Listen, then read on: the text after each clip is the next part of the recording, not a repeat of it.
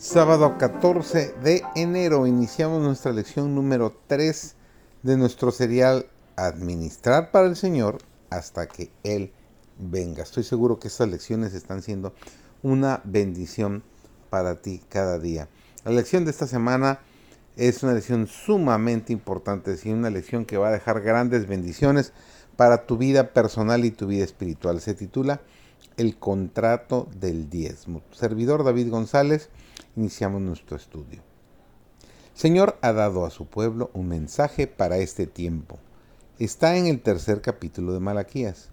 ¿Cómo podría el Señor presentar sus requerimientos de una manera más clara y enérgica que en este capítulo? Todos deben recordar que lo que Dios exige de nosotros supera a cualquier otro derecho. Él nos da abundantemente.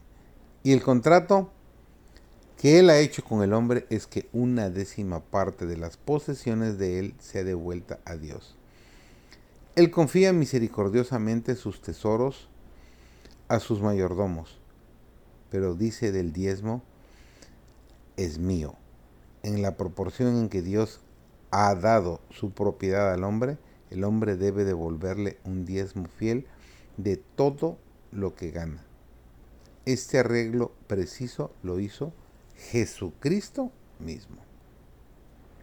Todas las cosas buenas que tenemos son un préstamo de nuestro Salvador. Nos ha hecho mayordomos.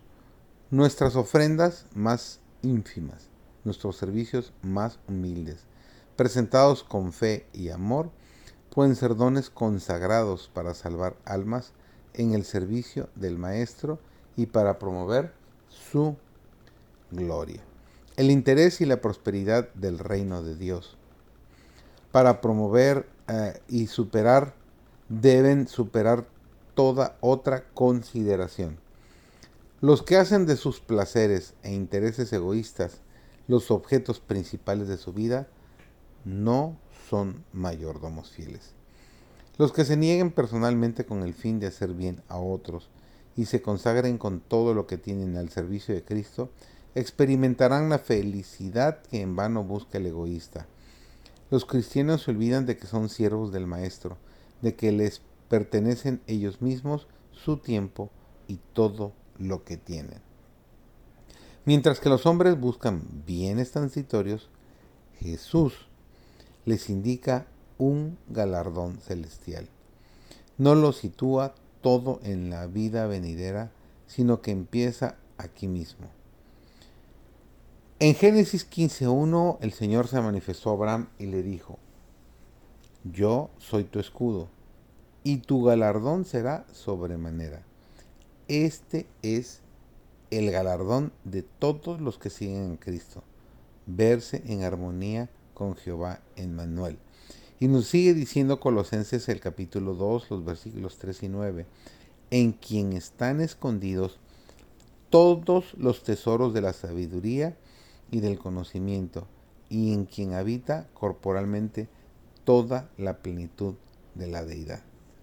Conocerlo, poseerlo, mientras el corazón se abre más y más para recibir sus atributos, saber lo que es su amor y poder, poseer las riquezas inescrutables de Cristo, comprender mejor cuál sea la anchura, la longitud, la profundidad y la altura y conocer el amor de Cristo que excede a todo conocimiento, para que seáis llenos de toda la plenitud de Dios. Nos dice Efesios capítulo 3, versículo 18 y 19.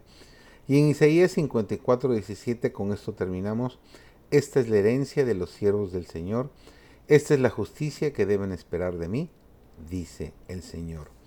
Toda alma convertida ha de saber lo que Dios exige en cuanto a los diezmos y las ofrendas todo aquello de que gozan los hombres lo reciben de la gran herencia del Señor.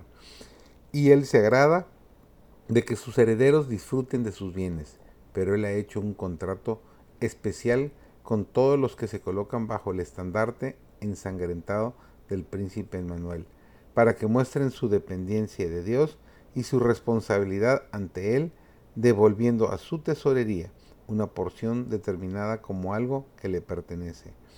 Esto ha de invertirse en sostener la obra misionera que debe ser hecha para que ellos puedan cumplir la comisión que les fuera confiada por el Hijo de Dios precisamente antes que dejara a sus discípulos.